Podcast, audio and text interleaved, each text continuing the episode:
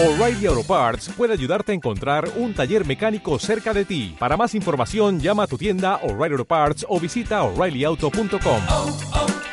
O'Reilly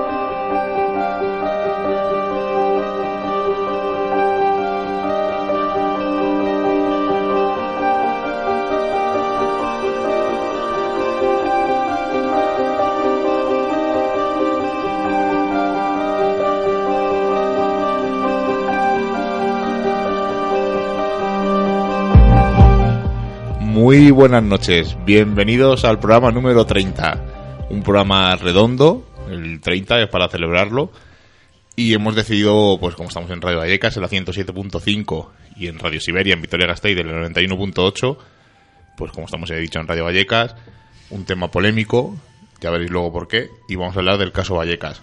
Pues sí, vamos a hablar de este caso que ocurrió muy cerquita de aquí, ocurrió en los 90 y vamos a dar un poquito de, otra visión, ¿no? De la que tenemos, estamos acostumbrados a escuchar y a ver en, en la tele. Eh, ha sido un programa muy difícil de hacer, lo hemos hecho con mucho tiento, no queremos ni ofender a nadie ni hacer daño a nadie, solo vamos a poner otros otros puntos de vista que nos parecen muy interesantes, que, que se den todas las versiones y vamos a intentar responder a todas esas preguntas que tenemos todos, ¿no? ¿Qué, qué le, qué le ocurrió a Estefanía Gutiérrez? ¿Fue la Ouija una de las causas de su muerte y el motivo de, las de los posteriores o no fenómenos paranormales? Así que hoy hablamos del caso Vallecas sin ningún tipo de censura. Y antes de presentar a unas personas que tenemos aquí en la mesa con nosotros hoy, os recuerdo el número de WhatsApp 640-749965. Repito, 640-749965 por si queréis mandarnos algún mensaje en directo para comentarnos el tema que vamos a hablar. Eh, antes de deciros nada más, la información que os vamos a mostrar hoy, vamos, vamos a, que escuchéis, la tenemos hace cosa de dos años. Es una cosa que hemos meditado mucho tiempo en comentarla. Hemos pedido permiso a la persona que nos la ha facilitado y no la ha concedido. Lo único que no os hemos avisado en programas anteriores, no quiere que le grabemos, no quiere, no podemos decir quién es, tenemos que conservar su anonimato, pero es una de las cuatro personas, agentes de la ley, que estuvieron esa noche en la casa de Estefanía Gutiérrez. Os recuerdo también que queremos que nos mandéis vuestras pesadillas. Ya hemos recibido algunas, pero queremos recibir muchas más. Queremos hacer un programa especial de pesadillas. Queremos intentar contactar con alguien que entienda de sueños, a ver si nos puede solucionar alguna de las pesadillas que iremos seleccionando para que la vea y nos comente. Y os recuerdo el correo, misterios en viernes, arroba radiovallecas.org. Vallecas con K, ya sabéis que somos cañeros. Y esta noche vais a ver que somos un poquito cañeros. Y la semana pasada estuvimos solos, no pudimos contactar con la sombra del palacio, nos abandonaron, o los abandonamos nosotros a ellos. No, fue un problema de agenda, pero están aquí con nosotros. Buenas noches, Isaac. Muy buenas noches. No, no nunca hay abandono porque eh, siempre estamos de alguna forma. Lo Ah, que bueno, pasa- algunos nos han abandonado, pero no pasa nada. No, no, bueno, eh, abandonan los que no tienen ninguna importancia. Y por eso estamos celebrando el programa número 30 y por eso tenemos eh, y tenéis la valentía de hacer este, este programa. Por eso se cumplen 30, 30 emisiones y por eso eh, cada vez más emisoras y páginas web pues quieren emitir este programa. Exacto, porque comenzamos la semana pasada en Edenex. No os podemos decir el horario porque lo van poniendo el día anterior, entonces no podemos decir el horario concreto que nos emiten. Pero, por ejemplo, la semana pasada nos emitieron dos días, o sea que es un poco escuchar Edenex, que es una radio de internet de misterio muy Punto interesante. Es, bueno, Edenex edenex.es, es. muy interesante. Además, emiten también nuestros compañeros de la sombra de Palacio. Mm. Igual que parece ser que nos eh, eh, al principio y, eh, nos, nos daban un día y me parece por un compañero nuestro que nos han dicho que también vamos a tener dos días. Pues genial. Lo están actualizando. Conquistando diales. Exactamente. Estefi, buenas noches. Buenas noches, Miguel Que te Ángel. teníamos ahí olvidada. Sí, deseando la reincorporación después de estas dos semanas ajetreadas. Está, Muy contenta. Está muy liada Estefi haciendo cambios. Y, Cambios, pero- cambios importantes. Pero para bien, sí. Para bien. Pues antes de empezar con las noticias, eh, vamos a darle las gracias a Serach, que ha estado malo y ha conseguido, ha podido grabarnos su audio. Y es un audio que pega con lo que vamos a hablar porque, eh, bueno, escucharlo. Reflexiones del mundo del misterio.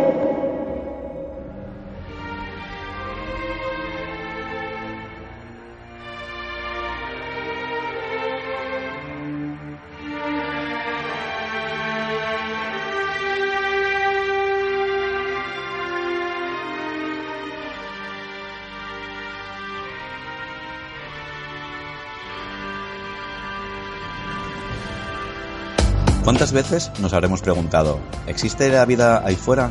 ¿Existen los extraterrestres? Como siempre, en estos casos tenemos los que defienden a capa y espada la existencia de estos seres y a los escépticos, que nunca dan su brazo a torcer.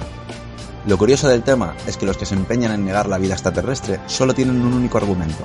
No existen porque no los hemos visto, por tanto no hay evidencias y punto.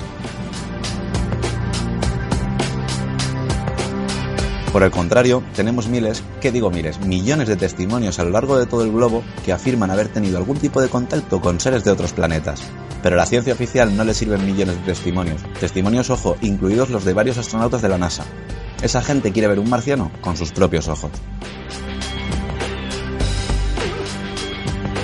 Siempre se nos ha contado que para que exista algún tipo de forma de vida ahí fuera es imprescindible que haya agua y que era algo de lo que carecía nuestro sistema solar. Pero ahora sabemos de sobra que existe agua en forma de hielo en todos los casquetes polares, tanto de planetas como de satélites de nuestro sistema solar. Incluso puede que el famoso diluvio universal se produjese por pasar por una nube de meteoroides de hielo. ¿Agua por todo el sistema solar y seguimos pensando que estamos solos? ¿Y si existe alguna forma de vida basada en vez del carbono en otro elemento químico?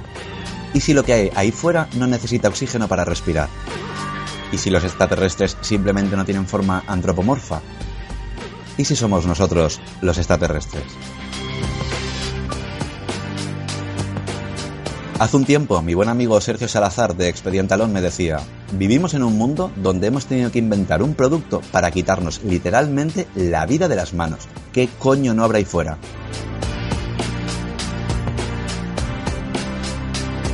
Por si fuera poco, tenemos esos microorganismos aquí en la Tierra llamados extremófilos, microorganismos capaces de soportar las condiciones de vida más extremas.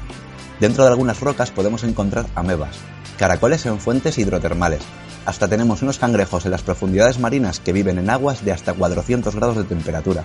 A veces me pregunto, ¿cómo se cocerán esos puñeteros cangrejos? El caso es que damos por sentado que no existe vida en otros planetas. ¿Y si te dijese que están ahí, pero que no podemos verlos? ¿Y si te digo que hay vida en prácticamente todos los planetas y lunas de nuestro sistema solar, que es bien conocido por la NASA, solo que no interesa cambiar la historia ni su curso? Seguramente me llames loco y más si te dijese que puede que te los cruces a diario, pero no los puedes ver. Pero, ¿y si hablamos de camaleones, pulpos, sepias, insectos hoja, insectos palo? Son los reyes de la mimetización. Puedes tener un pulpo delante y no saberlo, o un insecto palo o un insecto hoja, los tendrías delante y no serías capaz de diferenciarlos de su entorno. Pero si hablamos de extraterrestres que se pueden mimetizar y por eso no podemos verlos, ahí sí que estoy loco, ¿verdad?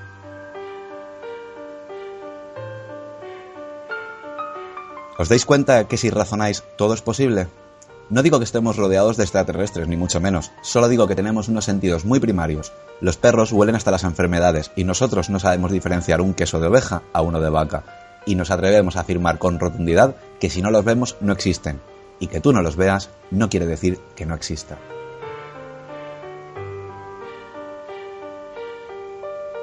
Solo percibimos el 1% de lo que nos rodea. No lo digo yo, lo dice la ciencia oficial, la misma que dice que si algo no se puede medir es que no existe. Entonces, ¿no existe el dolor porque no podemos medirlo?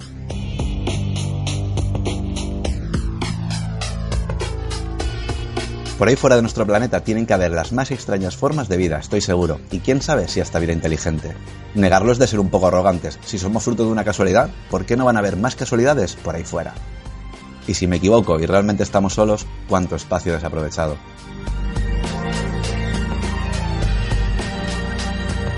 Nos fiamos de lo que dice la NASA por ser una fuente oficial, pero parece ser que se nos ha olvidado que la NASA es una agencia militar, que no tiene el por qué darnos ninguna explicación, y os aseguro que la poca información que nos llega está muy manipulada.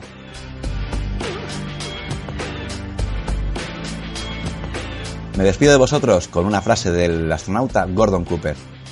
Seguiremos viendo con la boca abierta esos discos luminosos que ya eran familiares en las noches de la Biblia, y seguiremos negando su existencia, aunque sus tripulantes se sienten a comer con nosotros como ocurrió tantas veces en el pasado. Porque somos los habitantes del planeta más provinciano, reaccionario y atrasado del universo. ¿Y tú? ¿Crees que estamos solos? Hasta la próxima semana, familia de Misterios en Viernes.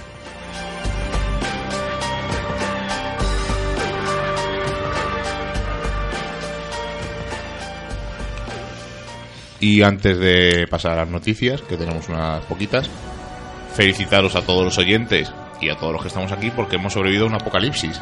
El día 23 se ha acabado el mundo Y nos queda otro. y nos queda otro el día 28, o sea que estamos entre apocalipsis. Estamos ahí pendientes de que cuando... ¿Y cuándo no? ¿Cuándo no estamos entre apocalipsis? Ahora sí. Estamos ahí, el apocalipsis del micrófono ha habido un, un momento tenso.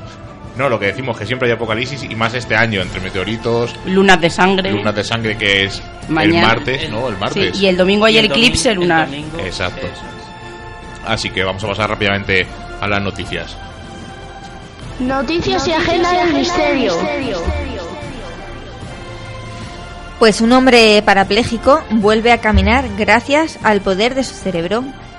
Y es que por primera vez en el mundo, una persona ha aprovechado las ondas de su cerebro para mover sus piernas.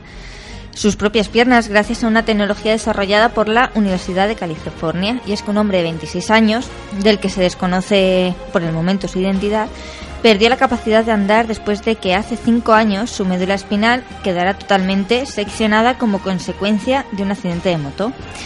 Entonces, eh, esta nueva tecnología capta la actividad cerebral mediante una gorra especial con electrodos.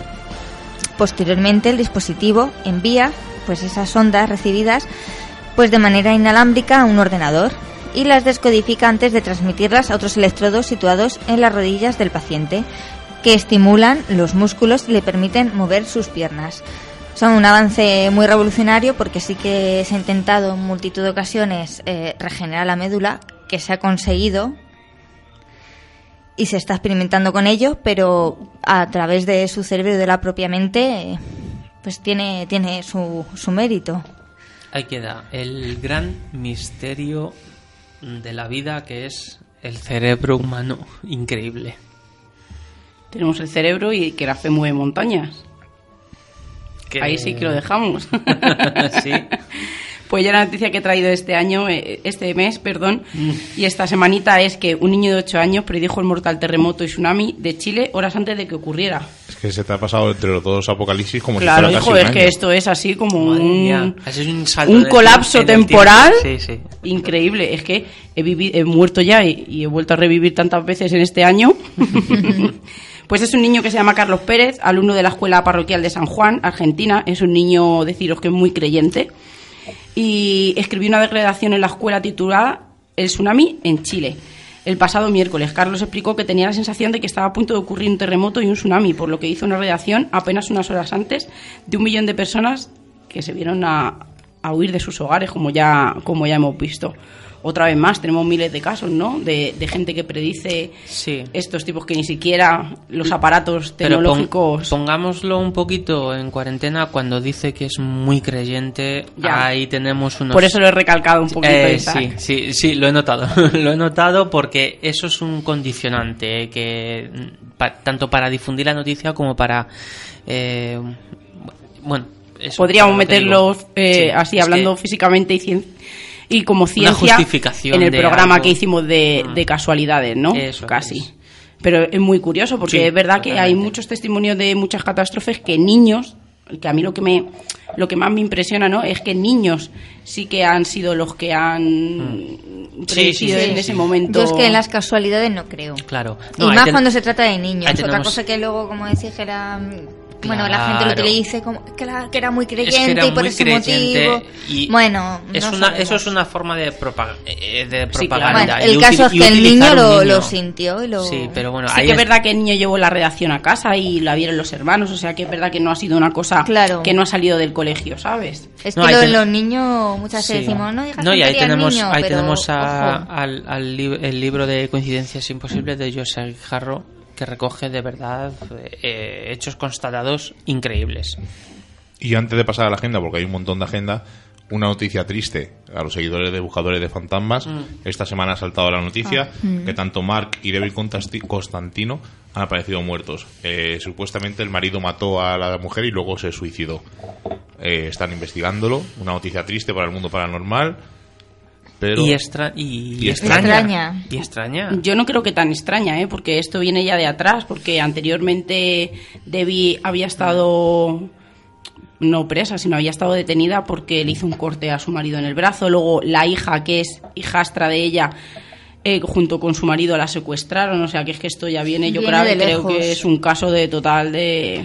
Sí, pero yo por lo que he leído aún no, ten- no estaban las causas no estaban definidas completamente. Yo la, que más, última hora que la que más fuerza tiene es que primero la mató a ella y luego él se mató.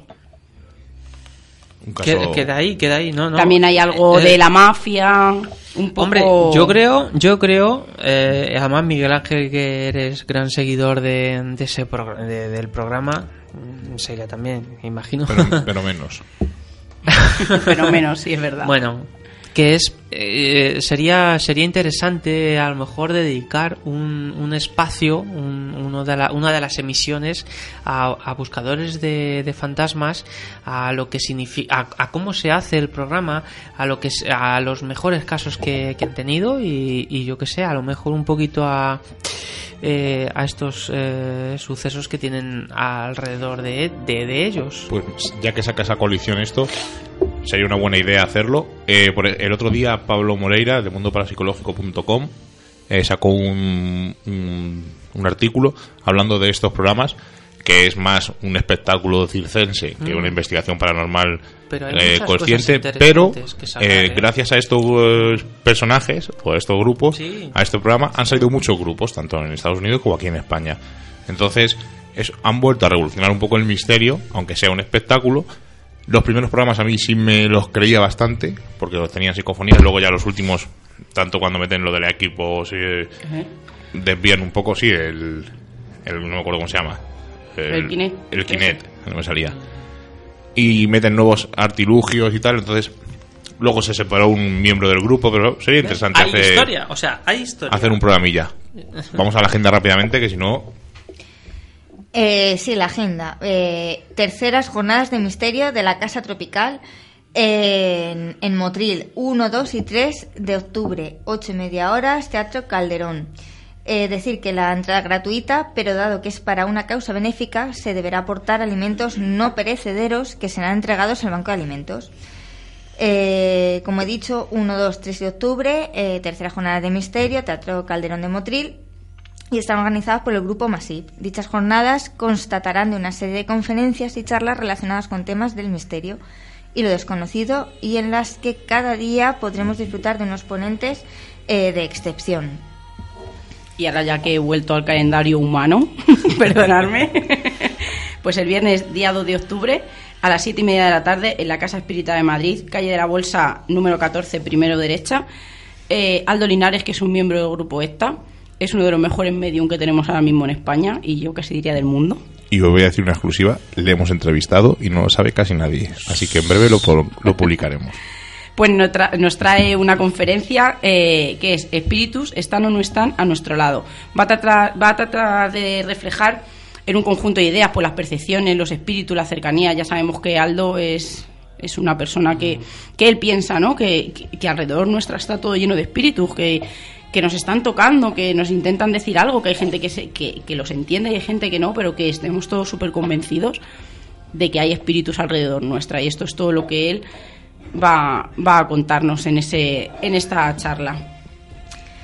Y bien, pues el primer Congreso Misterio de Siloca, bueno, no sé si se dice Siloca o Giloca, por el tema de, de la Siloca, X, ¿no? Yo creo. ¿no? pero del 9 al 11 de octubre, sí, sí, del 9 al 11 de octubre de 2015, la inscripción es gratuita pero comprometida, o sea que hay que decirlo, y cuyo plazo se cerrará el próximo 1 de octubre de 2015 en el Teatro Municipal de Calamocha, Avenida Valencia sin número. Y el viernes 9 de octubre volvemos a la Casa Espírita de Madrid. Hay una conferencia llamada Los Misterios de la España Subterránea que la va a dar Juan Ignacio Cuesta. Y este hombre es un viajero sin causa, además. Va buscando lo que sea, le da igual. Va buscando el misterio allá donde esté y nos va a descubrir esos pequeños sitios, esos pequeños lugares Todo de druida. nuestra España. Todo un druida. Aparte de contar anécdotas, que le muy de contar anécdotas, ¿no? Es un, es un tipo muy divertido, muy ameno, y que en el momento que te está contando cosas, porque nosotros hemos hecho rutas con él, sales de las rutas y dices, madre, todo lo que tengo que asimilar, ¿no? De este señor. Y a mí me parece, ya lo he dicho, ¿no? Un tipo muy, muy carismático y que va buscando el misterio allá, allá donde va. Así que ya, ya os lo hemos dicho, el viernes 9 de octubre a las 7 y media en la Casa Espírita con Juan Ignacio Cuesta. Y una agenda apretada, ya se va notando que ya o sea, octubre está Sí. llegando. Así que vamos a pasar rápidamente a la España mágica y empezamos con el caso Vallecas. España, mágica de Álvaro Anula. Muy buenas equipo. Pues hoy vamos a hablar sobre una leyenda que muy poca gente conoce y que vincula ni más ni menos que a Rodrigo Díaz de Vivar, el Cid campeador, ese héroe para muchos que motivó ese afán de reconquista para revolucionar el proceso de unificar la península ibérica en favor de los reinos cristianos. Pero lo curioso es que esta leyenda del Cid tiene que ver con, ni más ni menos también, que la Virgen de la Almudena. Y es que hay una leyenda que cuenta cómo una mañana cuando Rodrigo Díaz de Vivar, el Cid campeador, había salido de Toledo en dirección a Madrid, iba en compañía de algunos caballeros y se encontró por el camino con un leproso que se había caído en una zanja y este leproso le pedía ayuda al- a este caballero. Y cuando el Cid sacó al leproso de aquella zanja, observó cómo éste se convertía de repente e inexplicablemente en una figura femenina, que resultó ser algo así como la Virgen de la, de la Almudena. Esta singular aparición en la que se transforma un leproso en la Virgen comunicaría de alguna forma a Rodrigo Díaz de Vivar que tomaría la ciudad de Madrid y que incluso ganaría batallas después de muerto, esa mítica batalla de que estuvo atado a su caballo Babieca y los musulmanes nada más verle salieron corriendo. Pero es que la Virgen de la Almudena le indicó a sí mismo por, por dónde debía entrar a, a Madrid antes de desaparecer milagrosamente, se esfumó. Y el Cid, al regresar junto a esos caballeros, comprobó cómo estos estaban como do- dormidos en un sueño profundo en el que misteriosamente habían caído, ajenos a esa aparición de la Virgen de la Almudena consistente en una metamorfosis, por decirlo de alguna manera, del leproso. Y esa misma noche, de vuelta a Toledo, Rodrigo Díaz de Vivar salió otra vez camino, camino de Madrid acompañado de esos caballeros. Se apostaron justo en el lugar indicado por la milagrosa aparición de, de aquella mañana frente a esa muralla y de pronto observaron con, con ese asombro, con esa capacidad de reacción rápida cuando no comprendes algo, ve como uno de los cubos que había en ese lugar se derrumbaba inexplicablemente. El Cid campeador y sus mesnadas castellanas entraron en la ciudad tomándola por sorpresa. Y es que en ese cubo roto apareció milagrosamente la imagen de la Virgen de la Almudena, que había sido escondida a principios del siglo VIII por un vecino de Madrid temeroso de que fuera profanada por, la, por esa invasión musulmana. Pero, como vemos, tiene muchos tintes, muchos eh, estragos de, leyenda, ya que nos, históricamente no hay un documento alguno que hable de que el Cid pasó, pasó por Madrid y que, y mucho menos esa aparición tan milagrosa de, de la Virgen de la Almudena en la cual primero se transforma de leproso a una imagen celestial y luego de repente ese cubo que se encuentra en las murallas en el segundo viaje del Cid se derrumba señalando el espacio justo donde se encuentra esa estatuilla. Esa estatuilla que también muchos relacionan con esas míticas vírgenes negras, las cuales tienen una significación esotérica muy profunda y que viaja a esos momentos de la civilización medieval y que guarda unas características similares en toda Europa occidental. Pero como vemos, es una leyenda donde muchos, muchas variantes, muchas pautas mágicas se juntan y crean un conjuro eh, maravilloso, mágico, que es digno de esa España mágica que venimos a tratar en esta sección. Y vamos a empezar con el caso Vallecas, como hemos dicho. Antes de empezar a comentar lo que ocurrió y todos los fenómenos, vamos a empezar por el principio, evidentemente, y os vamos a contar una cosa que no tiene que ver, pero tiene que ver en la historia. El padre de Concepción Lázaro eh, vivía con ellos en la casa y eh, el hombre sufría demencia. Eh, estaba un poco mal, lo tenían en la casa porque no lo querían tener en ningún sitio. Estamos hablando de hace 23 años, o sea, no es en la actualidad. No había móviles, no había internet como lo conocemos ahora. Para situarnos un poco en el momento, en el año 92, las Olimpiadas, eh, todo lo que allí ocurría, el revuelo, el- una crisis inminente que iba a entrar después de las Olimpiadas. Entonces este hombre está en su casa, vamos, en casa de su hija, de Concepción Lázaro, y como os he comentado tenía demencia. No le tenían, esta es una familia humilde, no tenía dinero para meterle en ningún sitio, y el hombre estuvo allí durante un tiempo hasta que falleció. Y momentos antes de fallecer, una de las veces, cogió a su hija del brazo y le dijo, te haré mucho daño en la vida. Esto va a tener que ver con lo que vamos a contar.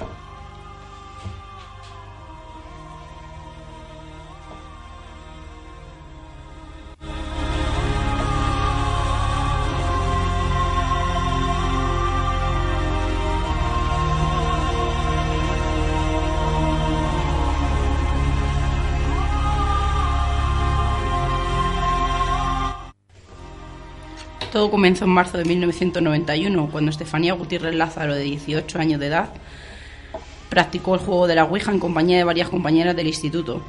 Eh, decir que una de estas compañeras estaba eh, muy interesada en el mundo de la Ouija porque recientemente eh, había fallecido su novio en un accidente de moto y ella quería con- contactar con él a toda costa. Un día en un recreo, eh, se- vamos a decir ¿no? que en todo esto que vamos a contar, eh, en muchas ocasiones hay varias versiones, como por ejemplo esta que dicen en unas que estaban en un recreo, o otras que falta una profesora, Sí. y es cuando se metieron en el baño, eh, empezaron a, a realizar la Ouija. Pero no es la primera Ouija que hicieron. No, lo Eso hay que contaremos. dejarlo Sí, claro. sí, sí, hay que Estefanía practicaba Ouija. Estefa- e incluso en soledad ella Sí, la, la practicaba. co- luego cuando hagamos el perfil que hemos hecho ya un poco más para adelante el perfil de Estefanía, lo contaremos.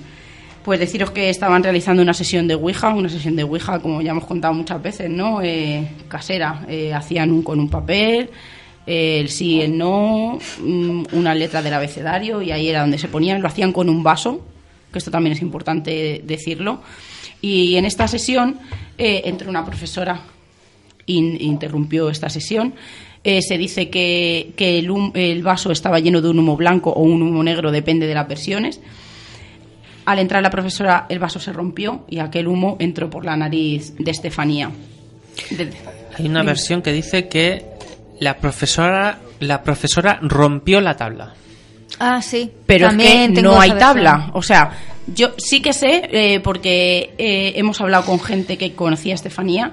Eh, nos han contado un compañero mío eh, que era compañero suyo de clase, que lo hacían con un papel. O sea, que ya hemos dicho que es que hay muchísimas versiones de todo, de todo este caso. Además nos dijo este chico que varias veces le invitó a Estefanía a hacer la Ouija con Y ella. él nunca O sea, aceptó. y él no quiso nunca. Y este día eh, ella insistió feamente, ¿no? Eh, y muchas veces en- en- durante la mañana, que ese día fuera a hacer la ouija con ellas y este chico dijo que no, no sabemos si afortunadamente o no.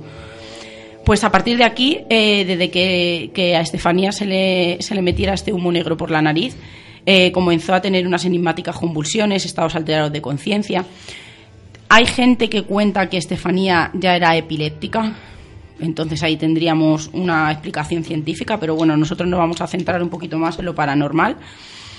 Eh, ella decía que veía figuras a su alrededor y que la llamaban por su nombre, Estefanía, Estefanía, eh, ven hacia nosotros, ¿no? Dice que ella era lo que, lo que escuchaba. Esto fue a posteriori de cuando se rompió la Ouija. Sí, sí, sí, sí, a partir Vale, de ahí. para- a partir, pero a partir de este momento, no en todas las sesiones que habían hecho antes, sino en esta.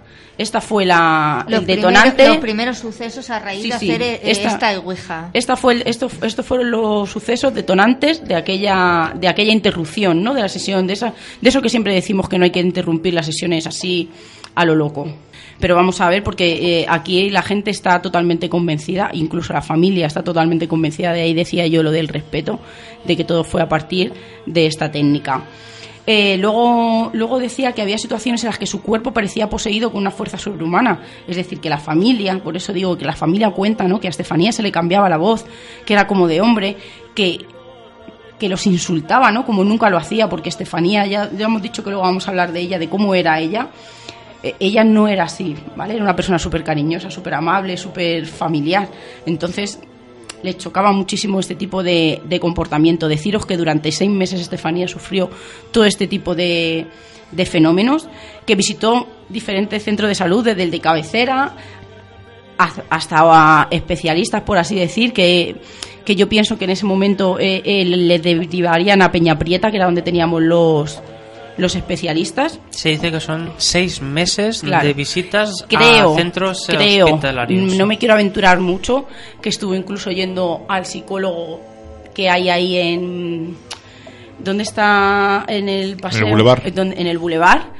Y deciros que un día eh, Estefanía entró en coma, estuvo en el Gregorio Marañón, un 14 de agosto de 1991 y falleció en extrañas circunstancias. Os voy a decir que el informe forense elaborado en su día por el doctor Pedro Cabeza, que realiza una investigación muy exhaustiva, eh, debido a, a- a todo, ¿no? A, a toda la sugestión y a todo lo que los padres contaban, cuando esta chica muere le hicieron una, una autopsia muy exhaustiva.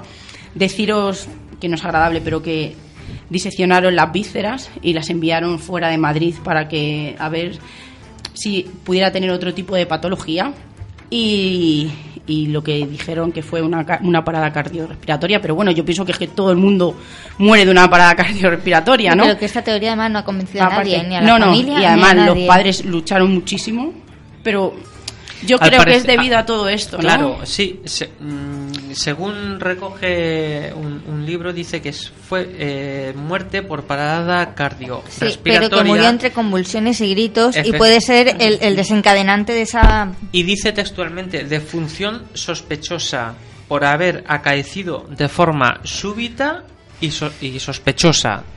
Claro, Digo, también es leo verdad. textualmente. Claro, que como dice Estefino, eh, pero claro, es que eh, yo, la versión que yo tengo es que ella nunca despertó del coma. Ajá. Dicen Ya, muchos... la que tengo de aquí, por ejemplo, dice que murió entre convulsiones y gritos ante Por la eso. presencia de toda la Y familia. muchos, pero mucho, y muchos expertos aseguran que lo que eh, examinando el, el examen forense eh, del doctor eh, Pedro Cabeza y Gregorio Arroyo dice que todo apunta, según los expertos, a que la niña murió de miedo. Sí, De pánico. claro. El miedo físico, ¿no? Que te puede paralizar Claro. y que Totalmente. te paraliza Claro, todo. el desencadenante, como he dicho yo, de una parada cardio, cardiorrespiratoria. Deciros que, que la tesis o, o el fundamento que tienen los padres es de que este tema, ¿no? Este tema empezó a salir en la tele, empezó a salir en la radio, muchos investigadores se interesaron por el tema, fueron curas a su casa, limpiaron la casa, no fue uno, fueron varios, varios curas, y esto empezó a hacerse un poco mediático, entonces lo, la- lo que piensan los papás, ¿no? Es que esto lo quisieron tapar para que se dejase hablar Claro. del asunto inmediatamente porque se estaba haciendo una bola muy, muy grande. Y estamos hablando del 92. Claro. Sí, sí, sí, estamos Sí. hablando de unos años eh, clave Además, por medios de comunicación y por Es que difusión. incluso Argumosa se interesó por el caso. Claro. Estamos hablando casi de, de coexistir casi casi con, lo, con los fenómenos del Palacio de Linares. Entonces había O sea, tal con esa- revuelo con- claro, con esa moda, que lo quisieron tapar. con esa nueva mini moda. ¿eh? Ese nuevo resurgir del misterio Claro. que hubo. Cuidado. Bueno, pues vamos a acercarnos a los fenómenos paranormales que dicen que ocurrían en la casa. Eh, pues sí, porque no, no son pocos, porque a partir de la, muen- de la muerte de Estefanía, pues empiezan a ocurrir fenómenos en la casa de los Lázaro y mm, inquietantes. Eh, voy a enumerar uno- unos pocos, como por ejemplo, en, la en- en plena madrugada se comenzaban a escuchar gritos de mujer que decían mamá. La familia se despertaba e iban al baño de donde provenían estos gritos. Abrían la puerta y no había nadie. En el pasillo de la casa, pues afirmaron ver eh, varias veces una sombra negra que identificaron, eh, en el caso que tengo yo y Miguel Ángel, eh, identificaron esta sombra como el abuelo ya fallecido recientemente. Exacto, por eso o sea, lo recalco. Y el pasillo además está eh, eh, al lado de, al final del pasillo está el baño donde procedían los gritos. Entonces, pues, puede ser que fuera el abuelo. Eh, no lo sabemos. Después de lo que dijo antes de, de morir, pues, Puede ser que estuviera allí. quién sabe. Eh, Siempre se busca a lo mejor algún familiar cercano que haya muerto, Claro. alguna relación, a lo mejor Por se, bus- busca, se busca a lo dentro mejor de la inconscientemente. extrañeza, claro. por buscar una explicación lógica dentro de, de lo extraño del caso. Y puede ser alguien conocido, pero a lo mejor estamos hablando de alguien que no, o sea, de algo, de Claro, una es figura que desconocida. Lo paranormal es lo que tiene, que no sabemos exactamente Eso el, es. el qué puede ser. No sabemos si fue el abuelo, si fue alguien que vino a buscar el abuelo y se quedó, si hay un espíritu, un ente, algo que es como pasara por allí. Es como en la Exacto. Ouija, no sabemos si es que estamos de verdad hablando con nuestro... Y, lo que queremos o hablar con nuestro abuelo, decimos, nuestro vamos a hablar con abuelo o, o no. o, o- se está pasando... a- se está- eh, al- algo se está haciendo pasar por nuestro por ese familiar que es, es el que estamos buscando Exacto, pero no sabemos si es que hay algo o es nuestro subconsciente. eso es Bueno, pues sigo con los muchos de, fenómenos que se dieron, como que la cama de la habitación de la niña, de Estefanía, parecían revueltas, cuando nadie había entrado en la habitación desde el momento de su muerte. La habían cerrado a cal y canto. Eh, las puertas de los armarios y habitaciones se abrían y cerraban violentamente. Los aparatos eléctricos se encendían y apagaban solos, y pequeños objetos decorativos como cuadros y fotografías parecían cobrar vida propia. Eh, sombras y figuras etéreas eh, pues comenzaron a acosar a, los Gutiérrez Lázaro. Por ejemplo, una noche, estando Concepción Lázaro eh, acostada en la cama, la madre de, de Estefanía, pues sintió que había algo que le estaba aprisionando y le tocaba aquellas zonas del cuerpo que tenía fuera de las sábanas, como eran los pies y las manos. Al principio le parece sentir la mano de su hija Estefanía, pero sin embargo, de inmediato siente inquietud y, y no, hay ni eh, no hay confort ni recuerdo amable. La situación se volvió tan desesperada que incluso instalaron alarmas de movimiento en diferentes estancias de la casa. Incluso una noche sonó eh, pues la, la alarma. La familia salió corriendo al pasillo, pero allí eh, no había nada ni nadie. La alarma son los famosos volumétricos que llevan, por ejemplo, buscadores de fantasmas que sitúan en las esquinas y si algo cruza, sea mm, material o inmaterial, son sensores de movimiento exacto, son Pero Lo que volumétricos. pasa que son muy erróneos porque en sitios que hay mucho aire pueden lograr saltar estos, Sí, Como o, un ratoncito. Como curiosidad, a nosotros nunca nos han saltado. De hecho, ni lo llevamos. Como curiosidad. Pero sí que hemos ido con gente que lo han llevado y nunca han saltado. Una noche se oye un soplido por el pasillo que conforme va avanzando hacia la puerta de los dormitorios se convierte en una risa, una carcajada que hiela la sangre a los allí presentes y todos hablan de la voz de un anciano. O sea, volvemos otra vez a- al abuelo. abuelo. o condicionados O condicionados, Sí, sí, claro. bueno, eso, pero eso es debate, o sea, eso ya. Bueno, llegando al otoño de 1992, la familia comprueba cómo alguien aporrea las paredes, como si unos puños invisibles estuvieran golpeando. También las puertas del salón se abren de par en par. Esa misma noche toda la familia atemorizada se encuentra en el salón bloqueando la puerta del comedor que da al pasillo con el sofá. Aún así la puerta se abre y empuja todos los muebles dejando caer entre otras cosas, una foto al suelo. Y aquí vamos a lo que quizá eh, pues sea una de las cosas más impresionantes pues de este caso. Y voy a leer textualmente eh, eh, extraído de, Un informe. de un informe, sí. Dice, uno de los objetos de los muebles era una foto de Estefanía, en la que aparecía sonriendo. Su madre cogió esta foto y al instante la dejó caer. Comprobaron que una llama estaba quemando la foto por dentro del cristal, algo totalmente imposible, ya que es imposible que ahí se pueda producir fuego. Esta llama recorrió parte del rostro de la niña. Hay fotos... Es la foto por excelencia del Es la foto Vallecas. por, por exce- excelencia. Además, no la puse en el evento por respeto a la familia. Entonces pusimos. Sí, y es impresionante que se queme algo dentro de- del marco. Es que ahí no se puede producir combustión así como así. Además, la tenemos todos en la mano en la revista y en los libros. O sea que. Y antes de darle, bueno, pues paso al informe policial, a darle paso a Isaac, eh, decir que había un crucifijo que aseguraban que daba vueltas sobre sí mismo, que incluso se le cayó la imagen que llevaba quedando solo la cruz. En una ocasión colocaron el crucifijo detrás de una puerta donde luego aparecieron tres arañazos en la puerta. Pues antes de pasar a Isaac, otro fenómeno que dicen que ocurría, que fue el detonante de la llamada, que se aparecía una cosa larga como con forma de hombre, pero que se iba arrastrando por el suelo y fue el de- eh, pensaban que había alguien en la casa y fue el detonante de llamar a la policía, que es lo que nos va a comentar Isaac. Es que a las niñas se les había, eh, como hemos dicho, eh, aparecido en la habitación rectando muchas noches y le oían, dicen, rectar. Es una de las cosas más sorprendentes de este caso, porque yo nunca había oído de una sombra, una aparición o algo que que fuera. Ujú. Es un detalle, eh, desde luego, eh, parece no influir, que, que no haya sido influido por, por nada, nada externo. Y nos mm, eh, viajamos, digamos, eh, digamos, al, a un punto clave que es el 27 de noviembre de 1992. Ahí la familia, y bien como decíais, ah, con estos detonantes, la familia, el matrimonio estaba durmiendo en, en, en el cuarto de estar, o sea, porque no aguantaban los, los fenómenos que eh, extraños, no entendían nada de lo que estaba pasando y estaban eh, durmiendo en la vivienda en, en, eh, pues no pues eh, eh, durmiendo en el salón de, de la vivienda por miedo a, a- a las agresiones fantasmales.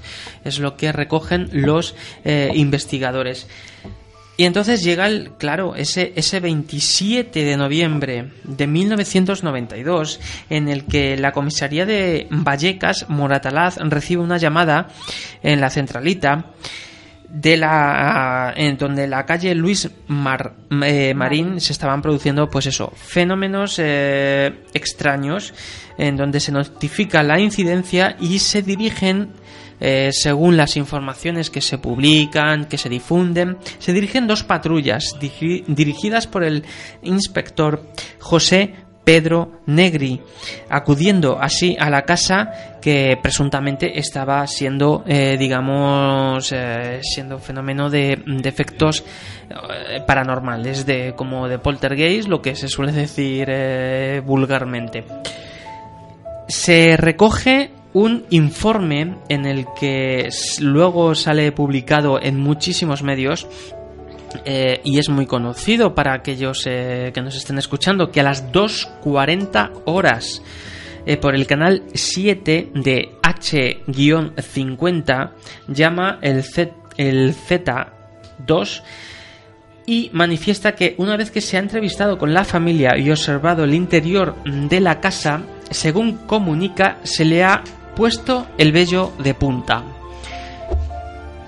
Eh, esto se supone, estamos hablando del expediente que se redacta después de la, eh, es el informe que se redacta después de la visita a, a la casa. Realizada, según se indica en el informe, ese 27 de noviembre, a las 2.40 horas de la madrugada. Y que a los agentes que allí acuden se les pone el vello de punta. Que estando sentados en compañía de toda la familia, pudieron oír y observar como una, como una puerta de un armario perfectamente cerrada cosa que comprobaron después, se abrió de forma súbita y totalmente antinatural. Eso eh, sería eso consta en el expediente del caso Vallecas. Seguimos, pero resumiendo, que momentos después pudieron percatarse y observar cómo en la mesita que sostenía el teléfono y concretamente en un mantelito apareció una mancha de color marrón consistente que el Z2 identifica como babas. Aquí tenemos algo muy importante y esto Además, ir escuchando lo que va comentando Isaac, porque en el testimonio que vamos a poner a continuación, todo esto se lo hemos ido preguntando y nos ha ido contestando unas cosas que van a dejar a más de uno con la boca abierta. Pues según este informe, eh, el informe oficial y el informe eh, que se, eh, digamos, conoce eh, también periodísticamente y en, programas de televisión difundido en, en- investigaciones y en libros, continúa que además, bueno, se recogen esas babas, aparecen esas babas, que en el recorrido que hicieron por las diversas habitaciones de la casa observaron un crucifijo de madera al que el fenómeno al que estamos haciendo referencia le había dado la vuelta arrancándole el Cristo adherido al mismo. Repetimos, seguimos leyendo teóricamente el expediente del caso Vallecas de la policía. Eh, pero yo ahí, por ejemplo, eh, eso desconcuerda un poco con lo que yo he contado. Mm, vamos, que no sabemos a ciencia cierta si esto se lo han contado a la policía o que lo vivió la policía, porque yo he contado eh, lo mismo. Yo por la información que tengo es que la familia se lo cuenta Cuenta a la policía. no Además, que lo presencie directamente. Claro, que también cuentan un episodio eh, que el hijo estando en una habitación, este ente fantasma o demonio eh, sacude al niño eh, de pared a pared. O sea, es que estamos hablando de uno de los casos de poltergeist más importantes del mundo. Y Es que- violento. y violento, porque es de Además- los más importantes del mundo. Además dice que el- cuando pone el crucifijo en un póster hay como un zarpazo Sí, con tres- tres, tres, un, sí. zarpa- sí, un zarpazo con tres garras que desgarra el póster. Sí, eso tengo aquí. Según manifiesto las hijas, tomó el Cristo del suelo, adherido detrás de tal, tal, tal, produciéndose también de forma súbita y extraña tres arañazos sobre el citado póster. Pero esto no lo presencia la policía, esto en ningún Se lo momento cuenta la lo familia. comenta en el Claro, lo que informe. pasa es que los informes a- aparecen. En- Yo, yo ahora voy a otra, mm, eh, a otra fuente que es un libro en el que dice que estando sentados en compañía de toda la familia, entonces se supone que están hablando de los policías, se supone que está diciendo y se está reproduciendo en este libro eh, lo que dice el informe, dice que estando sentados en compañía de toda la familia pudieron oír y observar como una puerta de un armario perfectamente cerrada, cosa que comprobaron después que lo que había leído eh, se abrió de forma súbita y natural, que momentos después pudieron percatarse y observar cómo en la mesita que sostenía el teléfono y, con- y concretamente en un mantelito aparecía una mancha de color marrón consistente que el Z2 identifica como babas. como babas. ¿Y por qué no recogen esas muestras? Claro. Pero ese policía Z2 identifica como babas. Eso sí que consta en el informe. De momento, las dos fuentes que yo estoy manejando, que yo he elegido por, su- por su Veracidad. supuesta veracidad, sí, por, eh, por mi, opini- en mi opinión, eh, sí que lo recogen. Yo lo que creo, ¿no? Que el informe que la policía hace es eh, consta como de dos partes. Una parte de lo que es la llamada en sí y de lo que la familia les cuenta a ellos y luego la otra parte que es de lo que ellos vivieron aquella noche. Una cosa que os voy a comentar buscando información sobre el tema, aunque lo tenemos muy manido, he ido buscando información tanto en libros, que tenemos aquí sobre la mesa, como en internet. En todos es el mismo informe.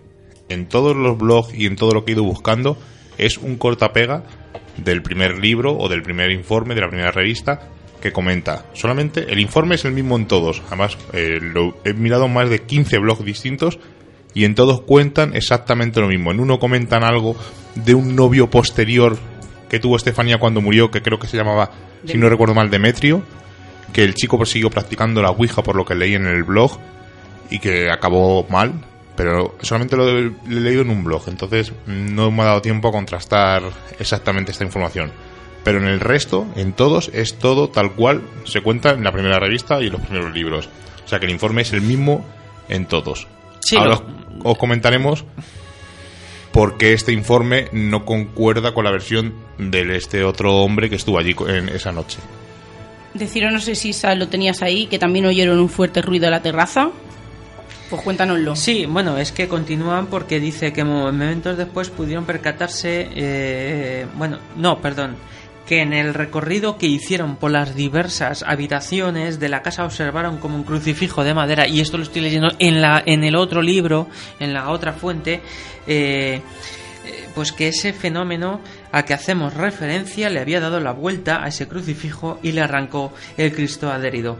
Y que según manifiesta una de las hijas, eso sí, eh, tomó el Cristo del suelo y lo adhirió detrás de la puerta de la habitación junto a un póster, produciéndose también de forma súbita y extraña tres, añara- tres arañazos sobre el citado póster. Es más de lo mismo. Que es lo que habíais eh, comentado. Sí, Mira, justo tengo el informe justo enfrente y justo entre lo que dice el comentado Isaac de la mesa del, o sea, perdón, de la puerta del armario y las babas hay un, un párrafo que voy a leer textualmente. Que no habían salido de la sorpresa y comentando la misma se produjo un fuerte ruido en la terraza donde pudieron comprobar que no había nadie, por lo que las referidas sospechas aumentaron y se reforzaron, tomando el suceso un interés insospechado. ¿Ves? Eso no... eh, o sea... Se lo enseña Isaac, que Sí, va, sí, va a sí. leerlo en un momento. Perfecto. eh, Además, eh, os digo el libro, Enigma sin resolver de Iker Jiménez, de los primeros que, debe- que Has leído lo que es el fragmento del Del informe. informe, Es- exacto. Vale, Vale, le tengo claro. Vale, Eso. efectivamente. Y además, fecha 27 del 11 del 92. además es importante el ruido las- de la terraza también, Porque porque ahora- este hombre también lo comenta en, pero en el que estamos, que estamos yo, yo estoy viendo ahora mismo un informe de la policía. Sí, sí, Exacto. sí, el informe está. Claro, el informe está. Sé lo que estamos Eh, sí, manejando. Sí, sí, sí. Ya, pero yo ahí veo un, un eh, digamos, un escaneo del informe, aunque yo lo que he leído es... Eh, lo que ha leído son trocitos de lo Claro, que te ha mostrado él. Exactamente, que es lo son que tengo extractos. yo. Son digo, extractos vale, del informe completo. Efectivamente, que son extractos que, que coinciden. Que son coinciden, extractos claro, porque sí. son de dos autores, dos investigadores diferentes. O sea, pero que se el, supone extra- el que- extracto de la policía es el extracto. Claro. Pero la fuente no es la misma, exacto, que lo que dice Steffi. la Claro, fuente, el es, informe es, el es, mismo. sí. Además, Eso os lo vuelvo a es. repetir. En los 15 blogs que he estado buscando, blog y páginas web de información, Sí, lo que de que misterio, los- en todos No, pero viene lo mismo. O sea, el extracto es el Vale. mismo, no, Sí, sí, no sí. hay otro. Sí. Bueno, pues vamos a contar cómo surgió, cómo llegó esta información a nosotros y vamos a dar ya paso a- al testimonio. Me gustaría antes un poquito hablar de, de Estefanía. Era una niña de 18 años, una chica. Estamos hablando del año 92, que no salían tanto como ahora, ni tenían una vida tan alocada como ahora. Era una chica pues, que salía por ahí, en el barrio a dar vueltas, iba al cine, le gustaba leer. Era una chica cariñosa, como hemos dicho antes. No tenía ningún tipo de problema en el instituto, ni de amigas, ni era una chica cerrada. Pero tu compañero nos dijo que era un poco rara.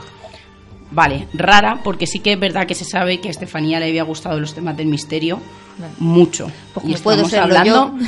en esos años. Es que rara es entre Sí, comillas, Entre ¿no? comillas, Es una cada uno tiene su actitud. Una etiqueta muy, muy fácil. Claro, Tener- es, a le tenerla, gusta algo o sea- diferente y ya es raro.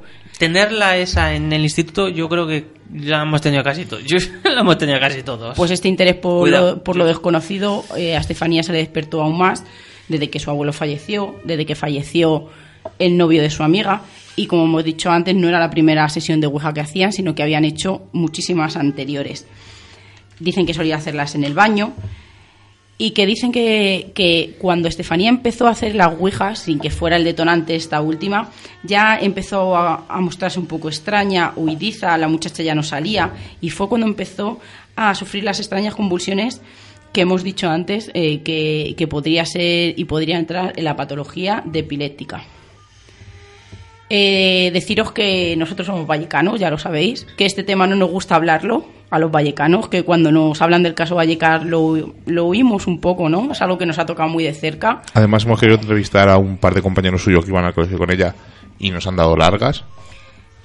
Si hubiéramos querido y hubiéramos indagado un poco más, podíamos haber obtenido la entrevista del hermano y no hemos querido, porque este era un programa de dar otra versión y yo creo que a lo mejor a ellos les puede doler un poco, ¿no? El salirte un poco de lo que ellos creen, pero si hubiéramos querido le hubiéramos podido entrevistar. Porque, os vuelvo a repetir, fue hace 23 años, no había móviles, no existe internet como tal, pero en Vallecas sufrió un vuelco y todo el mundo sabía lo que ocurría en esa calle de Luis Marín. Yo me acuerdo que era, iba al colegio y todo el mundo, una chica que ha muerto por hacer la Ouija, que hay fantasmas en su casa. De hecho, tengo compañeros de trabajo que han vivido al lado de la casa y ellos lo sabían perfectamente. Incluso los, algunos compañeros han ido con compañeros nuestros al colegio y les han contado de todo de esa casa. Luego la historia se ha ido haciendo cada vez más, más, más, más, más grande. Sí, la gente añade. No. Pero no nos tenemos que ir tan lejos, es que esto todavía sigue dentro de los vallecanos, porque gente, nosotros tenemos amigos que viven enfrente suya y que les da miedo, entre miedo y pena, de mirar a la ventana. O sea que es que esto está muy dentro de nosotros. Y ahora, pues lo que os he dicho, vamos a comentar cómo llegó esta información a nosotros. Eh, por visicuetos del destino, eh, fuimos un día con un compañero a un sitio, viajamos y iba su padre con él y nos comentó, como sabe que hacemos estas cosas, como somos un poco raros como Estefanía, nos comentó, pues os voy a contar una cosa que le, bueno, le dijo a su padre, cuéntaselo. Y justo este hombre, nosotros sabíamos que era policía, pero no sabíamos y nos contó lo que le pasó en, la casa de Luis Marín. Eh, por respeto, hemos hablado con él. Esta información nos llegó hace dos años, ¿verdad, Seila?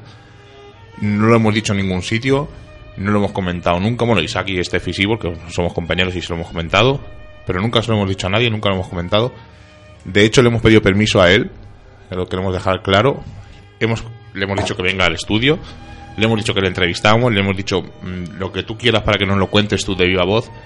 Él no quiere, dice, no porque no quiera contarlo, porque lo voy a contar y os doy permiso para que lo contéis. Hay recortes de periódico incluso, o sea que no es Exacto, una cosa quiso, tabú. no los ha querido enseñar, lo que pasa es que no hemos podido verle esta semana por temas de horarios. Pero lo único que no quiere es que no quiere saber nada del mundo de la radio y de la televisión, entonces nos ha dicho que no quiere que le grabemos, pero que le grabemos. O sea, que le grabemos, no, que contemos su versión, que la gente sepa lo que él vivió. Y para hacerlo, para no hacer un poco pesado y contar con una voz informática todo lo que él nos contó, hemos hecho la entrevista que lo hubiéramos hecho si le hubiéramos traído al programa. Todas nuestras preguntas son de mi voz y las respuestas son de, una de un programa que se llama Loquendo, pero es justamente lo que nos contó él. Para no hacer tan pesado una voz informática, me vuelvo a repetir, durante cinco minutos contando todo el rato lo mismo. Es su testimonio. Es su testimonio tal cual él nos lo contó a nosotros. Además, he contactado con él esta semana porque algunas cosas no me quedaron muy claras y me las ha, me las ha aclarado y esto es lo que vais a escuchar. El 27 de noviembre de 1992, dos zetas de la Policía Nacional parten de la comisaría de Vallecas. En ellos viajan el inspector jefe de policía José Negri, acompañado de tres agentes. Y uno de los tres agentes nos cuenta lo que vivió en aquel domicilio. Buenas noches. Buenas noches, equipo de misterios en viernes. Tuviste la suerte o la desgracia de estar presente en el llamado caso Vallecas, en la noche que hemos comentado. Pero, ¿cómo es que fuiste allí? Muy sencillo, esa noche estaba de servicio y acudimos a la llamada. Yo era un agente raso. ¿Cómo fue esa llamada? Recuerdo que en Centralita nos dijeron que era una llamada alterada. Que necesitaba que la policía se personara lo antes posible en su domicilio. ¿Qué os encontrasteis al llegar al domicilio? Lo primero que vimos, nada más aparcar en la calle Luis Marín número 8, fue a Máximo Gutiérrez, el padre de Estefanía, esperándonos en la calle con una bata y llamando nuestra atención. Nos dijo que en su casa había un fantasma y que estaba atacando a su familia. ¿Estaba él solo en la calle? Sí, estaba completamente solo, además, me gustaría destacar que hacía bastante frío y hacía mala noche. Era una noche con viento. Mi impresión es que salió a la calle con lo primero que pilló. Necesitaba ayuda. ¿Qué os dijo? Nos dijo que subiéramos deprisa, que su familia y él mismo corrían peligro porque un fantasma les atacaba. Además, nos dijo incluso el nombre. Crápula, nos dijo que era un demonio de la época de los romanos. Nunca había oído ese dato. Lo dijo varias veces. Y una vez que entráis en el piso, ¿qué os encontrasteis? Nos encontramos a toda la familia encerrada en el comedor de la casa, con colchones por el suelo, donde dormían todos juntos. El sofá estaba pegado a la puerta, como si quisieran evitar que la puerta se abriera. ¿Cuántas personas había? En el momento en el que entramos, estaban la mujer y tres hijos, dos chicas y un chico.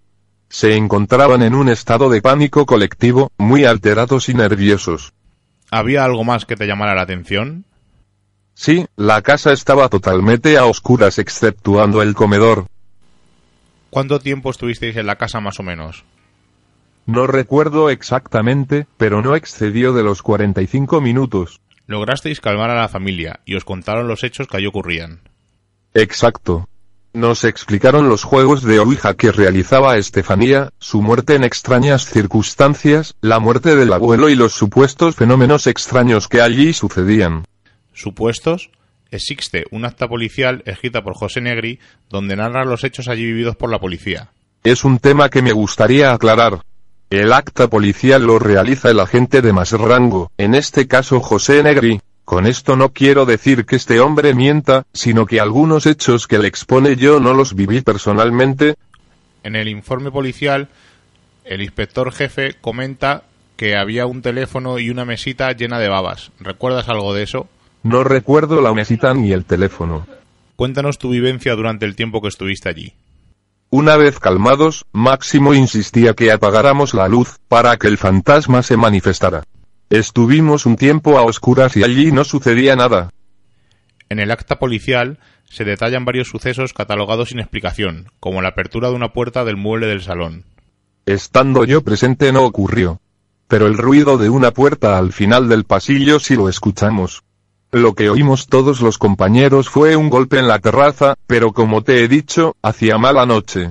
Incluso podía haber sido el ruido producido por un gato. Pero por lo que he leído, fue un gran estruendo.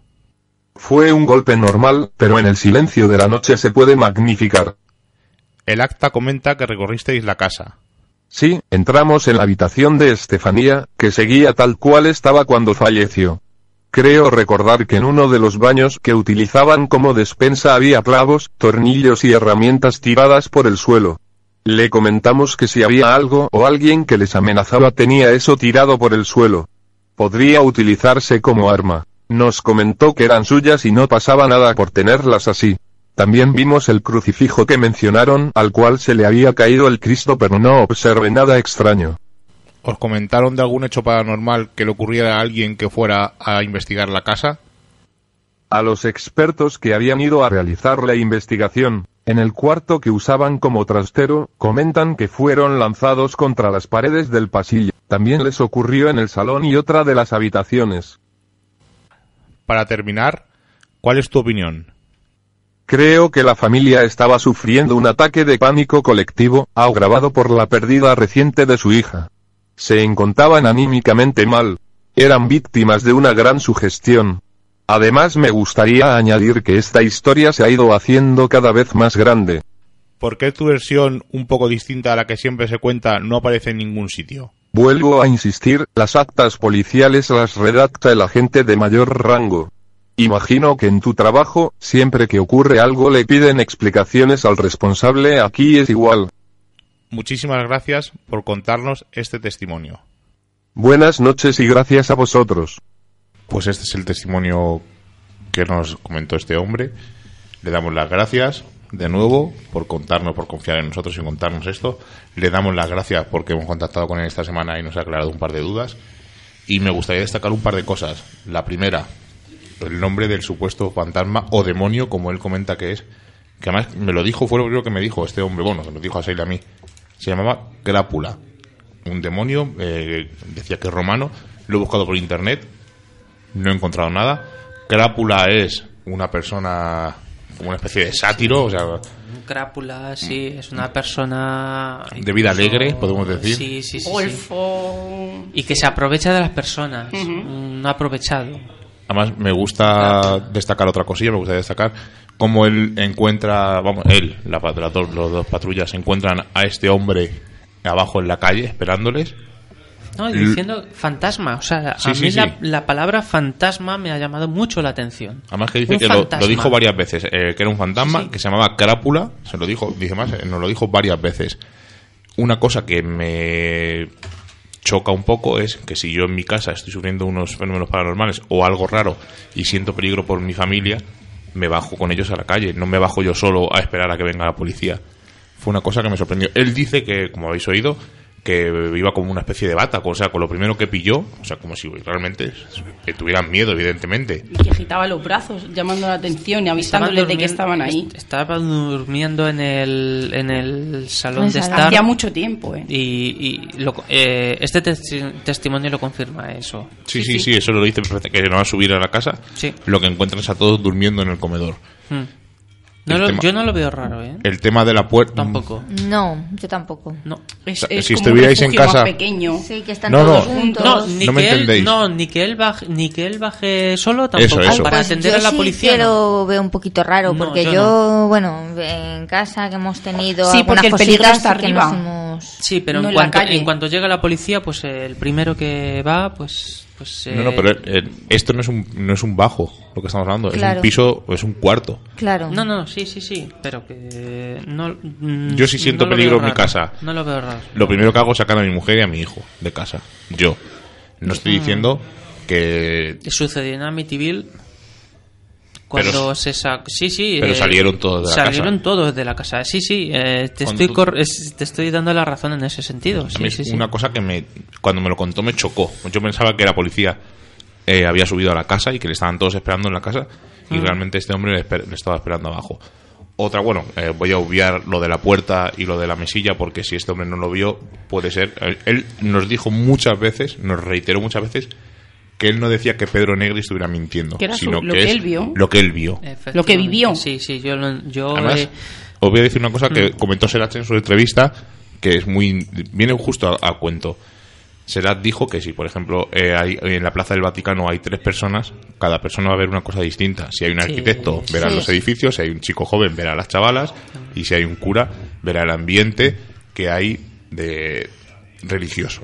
mm. Entonces, eh, el comentario de este hombre no dice, él nos lo dijo muchas veces. Yo no digo que este hombre mienta, yo solo digo lo que yo viví. Él nos lo dice. Además, coincide con el golpe en Es la que, terraza. coincide, es que coincide mucho y- Claro. y, dentro de ese margen, ese margen de, de lo que cada uno percibe, cuadra Son los mismos hechos con con, lo diferentes conocemos. versiones. Efectivamente. No es que no eh, descuadre nada. A- a- para mí no me descuadra nada, sino que me aporta, por supuesto, un eh, elemento, un testimonio absolutamente eh, otra vista. valiosísimo y otra vista. Además, eh, lo primero que, le preguntamos, lo primero que le preguntamos y que él lo he, lo he puesto dos veces en la grabación porque nos lo recalcó varias veces, es que el, el informe no lo puede hacer él, lo hace el agente de más Claro, rango. Además me dijo, en tu trabajo, lo he puesto a posta, en tu trabajo Sí. cuando pasa algo, las cuentas se las piden evidentemente a tu jefe, no a ti. Tú podrás dar tu versión, pero lo que cuenta es lo que cuenta tu jefe. Entonces, y el jefe está eh, y está por algo es tiene más rango porque eh, ha, eh, eh, ha validado más sus aptitudes tiene más experiencia No me parece. Mm, para mí tiene que ser si tienes No. un es- el que redacta el informe es, es por algo o sea el, el Pero, responsable pero debería estar poner conforme y firmar toda la gente que ha estado en Claro, aquel momento. sí. Para Pues mí, entonces, ¿eh? entonces no se firma nada ¿Por qué no? Entonces no se firmaría Porque nada nunca- nadie estaría aquí con- conforme nunca conforme nadie conforme. Sí, porque tú estás contando lo que allí ha pasado. O sea, si yo No. voy y, y ha habido No. un Sí, robo, voy a contar hacer lo que ha visto Claro. él, tal, tal, tal, tal, tal, y firmar el informe. Bueno, otra cosa No, que- tiene que haber un, un responsable Otra cosa que me sorprendió, otra cosa que me sorprendió, y muy rápido. Tenían una despensa, además que lo dijo, llena de clavos y tornillos por el Eh, suelo. Además, yo me acordaba perfectamente de cuando Además- lo contó. Además se lo pregunté y él dijo que sí que le preguntaron, oiga, si ustedes sienten miedo porque hay una presencia que os empuja o que os hace cosas, ¿por qué tiene usted esto así por el suelo? Y dijo, esto es mío y lo, y lo tengo así y no pasa nada. Yo creo que ellos estaban No sé. tan convencidos de que lo que les estaba pasando no era humano, por así decirlo, que todas las cosas cotidianas y todas las cosas como son las herramientas, o sea, todos los elementos cotidianos no los tenían en cuenta para nada. Os voy a decir mi versión y a lo mejor me vais a decir que estoy un poco loco pero es mm, hay- hay- hilando cosas. Creo que puede ser, no la verdad, evidentemente, porque no la sabemos nadie, pero puede ser el desencadenante. Y ahora os voy a decir por qué. ¿Recordáis el reportaje de Cuarto Milenio? Sí. En que entrevistaban a la madre. Mm. En la entrevista a la madre se cuela una psicofonía. Sí. De una voz de una chica. Sí. ¿Recordáis? Sí, sí. Otra cosa que, antes de, de que sí, otra cosa que me acabo de acordar. Eh, hace tiempo nos dijeron, eh, pues expertos de sonido graban y nunca oyen psicofonías. Tampoco la buscan. ¿Me entendéis lo que os quiero decir? Sí. Cuando tú grabas algo, un audio, pasa por encima si está limpio, lo pasan por un Sí. filtro del programa y lo lanzan. Pero, por ejemplo, nosotros cuando vamos a un sitio, escuchamos los audios una y otra y otra y otra vez. Y escuchamos cosas, a veces, por eso grabamos con dos, tres fuentes de audio para descartar. Pero yo pienso que si tú buscas en una grabación de audio algo extraño, grabado en un sitio extraño, posiblemente la encuentres. Pero no lo estaban buscando. Exacto. Pero ocurrió con la madre presente. A lo que mi teoría que me refiero. La madre sufrió la muerte del abuelo, de su padre, en casa. Que lo que vas a decir lo pensamos La madre todos. sufrió la muerte de su hija Estefanía en extrañas circunstancias. Puede ser que la madre fuera como La- la, la desencadenante, desencadenante como María en la de las caras de. Belmez. Y os pregunto eso. ¿Qué os parece la idea? ¿Un poco Yo sí. descabellada? O sea, yo mi idea es la Eh, tuya, porque los casos de poltergeist, quien los produce es una persona que tiene mucho estrés y estamos viendo que todo, todos los fenómenos que hay aquí es un es poltergeist total. O sea, que yo estoy totalmente... No solo la madre, es que era un conjunto de gente que podía formar aquello. Gente muy nerviosa que lo podría generar. Claro, eh, ahí es donde lo que os, os quería un Y poco sugestionada. preguntar a todos. Igual que Miguel Ángel pregunta, pues hoy yo Claro. pregunto. Es decir, esta familia que estaba ya desesperada se mudó de casa. A raíz Sí. de mudarse de casa, desaparece todo tipo casa. de No, fenómenos. no. Eso En la dicen casa, los nuevos eh, inquilinos. No, Ah, Yo he leído en los últimos Ah, y, y he bueno. hablado con gente eh, que fue alquilaron el piso. Eso es lo que se cuenta, lo último que se cuenta que alquilaron el piso era era gente extranjera Sí. y Sí. se tuvo que ir porque seguía habiendo ah, fenómenos en anda, la pues casa. lo que tengo yo aquí es Pues lo no. contrario. Yo no. Bueno, voy a lanzar la pregunta ahora sí. No. Al margen Esto de lo que ha dicho porque, porque fue el equipo de control de ¿Qué libro Milenio. es ese? Es que es ¿Qué de año? Claro. Te eh, puedo del- decir que a mí me lo han dicho el mes pasado, ¿eh? Claro. Sí, que a lo claro, mejor se la han callado y tal, tal, tal. Vale. sucedido. Bueno, la pregunta que quería hacer era, aunque ya he dicho esto, Claro, claro. era por qué creéis que al dejar esa casa los fenómenos paranormales han dejado supuestamente, Supuest- ya decir Seira esto, me rompe la pregunta de, de Es- suceder. Puede ser impregnación, no Puede ser fenómeno poltergeist, claro. También. que se quedara ahí acumulado todo el dolor que en esa casa se pasó. No, pero ser. estamos dando algo casi Que si yo no lo inédito sabía, ¿eh? en me lo mirando No, hoy yo en tampoco internet lo y no sabía, tenía ¿eh? ni ¿Por idea. qué? ¿eh? Porque que se produ que se sigan produciendo fenómenos en las casas eh, no se ha mm, difundido en ningún sitio. Al- muy al contrario, el último la, la última investigación hecha por Francisco Contreras Gil para Cuarto Milenio cuando él trabajaba en la casa era que los inquilinos no notaban nada. Y en el de cuarto milenio del 20 aniversario Tampoco estuvo pasó Javier nada. Pérez Tampoco Campos y tampoco pasó nada. A ver, deciros que esto es un boca a boca, ¿vale? Que somos del barrio y hemos estado preguntando, o sea, que esto no está no está constatado totalmente Hombre. ni, ni escrito en ningún sitio, ¿vale? Como en un libro que, que puede pasar, pero yo es lo último que a mí me ha llegado. Hay que investigar. Es un hilo para investigar. Y la última pregunta antes de irnos, que nos pasamos como siempre de Ah. hora. Igual que esta información llegó a nosotros de casualidad, no somos periodistas, eh, exploradores, por somos de Palacio, por supuesto que sí. Llegó un poco de casualidad y luego bueno, investigando y preguntando a la gente y tal, hemos ido sacando nuevos datos. ¿Pensáis que a la hora de hacer estos reportajes y estos libros que tenemos sobre la mesa, estos investigadores obviaron algunos datos para dar eh, un poco más de venta a ese libro o de bombo a esos reportajes? Yo pienso que con toda mi humildad y pasa en las tele, en, en el telenoticias, en los reality shows, en todos los sitios, que siempre se es igual que cuando oyes un partido de fútbol por la radio que parece que está pasando de todo y tú lo estás viendo visualmente y no está pasando nada, quizás sí que se que se le dé más bombo de lo Yo voy a decir una cosa, podríamos haber publicitado este programa por las redes sociales a diestro y siniestro, a siniestro perdón, diciendo que tenemos un testimonio exclusivo, único, nunca oído, Claro, por y eso no lo hemos hecho. por eso lo digo. Yo creo que sí, ¿no? Siempre se Sí. maquilla, siempre se Siempre- decora. siempre se maquilla, siempre. Y lógicamente, si tú te dedicas al misterio, no vas a contar una parte científica o un ruido de un gato. Y la voz, Sí, del, y la voz del periodista, por favor. No. No, mi opinión es que no. No hay relleno. Mi opinión es que sí. Sí, pero mi, Mi opinión sí. mi opinión es a la hora de hacer estos libros y estas eh, investigaciones, estas personas darían lo que fuese por tener testimonios como, como este. ¿Por qué nunca se ha hablado con ningún otro policía del caso? Si ellos pueden hablar con este señor, mucha más mano que yo tienen. A ver, por ejemplo, antes, de, antes de contestar, el policía que nos lo ha contado a nosotros no quería hablar, no ha querido hablar nunca con nadie y nos lo comentó porque tenemos una relación de confianza y le conocemos de hace unos años. Y Pero tampoco tenemos constancia de que nadie le haya ido a preguntar. Exacto, él tampoco ha dicho nunca que nadie le ha preguntado ni nada. Entonces, Pero yo es una no pregunta que os hago, porque sabéis que me gusta tocar el dedo con la, la llaga, como Ah, siempre. ¿en serio?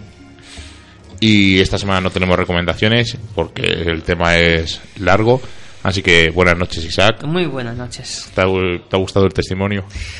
¿Te sorprendido? Eh, por supuesto. O sea, este programa eh, ya debe constar en, en la hemeroteca de, de todos los amantes de, de todos los investigadores del misterioso, por supuesto, sea cual sea su posición. Y antes de Debe ser así. antes de despedirme de Steffi, estuvimos a punto de no hacerlo porque sabemos que no van a llover críticas. Nos da igual. Lo hemos dicho 20 veces y lo vuelvo a repetir. Nos da igual la audiencia. No, o sea, no nos da igual. Queremos que nos escuchéis, evidentemente. Pero no tenemos problemas de audiencia, no tenemos problemas de patrocinadores, no tenemos ningún problema. Ojo, que no somos tontos y eh, nosotros, como hemos dicho varias veces, pagamos por hacer la radio. Pero si viniera alguien y me dijera, señores, misterios en viernes, os vamos a pagar X dinero para que la hagáis en otra cadena, pues ¿Por qué no? por beneficio nuestro, Si no hay lo haríamos. condicion- Eso, condiciones. pero no dejaría, no de- dejaría ni que me hicieran el guion, Claro, Exacto. ni que me es. pusieran condiciones, ni De- que me tapara la boca. Pero lo diríamos. Oye, señores, Misterios en Viernes, en vez de estar en Radio Vallecas, está en... Y lo diríamos, porque en vez de pagar, nos van a pagar. Pero sin censura. Efectivamente, vamos. Si me censuraran, no me iría. Haríamos un podcast o seguiríamos aquí o lo que fuera. O nada. O- Prefiero hacer nada a que me hagan un guion y me digan lo que No, tengo que prefiero decir. quedarme aquí. No, claro. A ver, eh, una cosa que viene al cuento. El otro día escuché un podcast de un señor que es locutor de radio y como le gusta, pues hace podcast este hombre. Y fue a una reunión de podcasting, de gente que se dedica a hacer podcast. Y todos defendían el podcast. Nos encanta el podcast, lo amamos, lo hacemos porque nos gusta. Y este señor, en una reunión con 300 podcasters, les dijo, sois unos embusteros. Porque si llega ahora un señor y os dice, tomar 1.500 euros por ir a decir las noticias a la SER, dice, vais todos hombre. a la SER, evidentemente. Y él decía, pero podéis seguir haciendo vuestro podcast, pero no seáis cínicos. Y yo digo lo mismo, si a mí llegan y me dicen, señor, os vamos a dar X dinero por una cosa que tú estás pagando, pues evidentemente me iré y lo diré, señores, me voy a otro sitio porque me pagan, pero el espíritu y, y Misterios en Viernes va a seguir igual. Que nos censuran, como ha dicho El Isaac hablar Steffi, libremente es lo importante. que nos censuran, no nos iríamos. Steffi, buenas noches. Buenas noches, Miguel Ángel. Seila, buenas noches. Muy buenas noches. Buenas noches, Miguel Ángel. Y buenas noches. Y despido a Jonathan Mondaza a los mandos técnicos, que hoy no hemos dicho nada, y al ermitaño que a veces nos acompaña, que está por ahí, que se ha cortado el pelo y ya no parece un ermitaño. Parece un ermitaño extraño porque entre la barba larga y el pelo. Pues para la semana que viene vamos a hablar de aquellos sueños, de aquellos mensajes que nos mandan del más allá. Como ya hemos pasado el umbral mágico de la medianoche y nos reclama el misterio, nos ocultamos nuevamente en nuestras guaridas a seguir con nuestra vida mundana. Y la próxima semana nos volveremos a encontrar con nuevos temas del misterio, los cuales no revelaremos en su totalidad, porque recordad, estáis escuchando en Radio Vallecas, en la 107.5, y en Radio Siberia, en la 91.8, Misterios en Viernes. Hasta la semana que viene.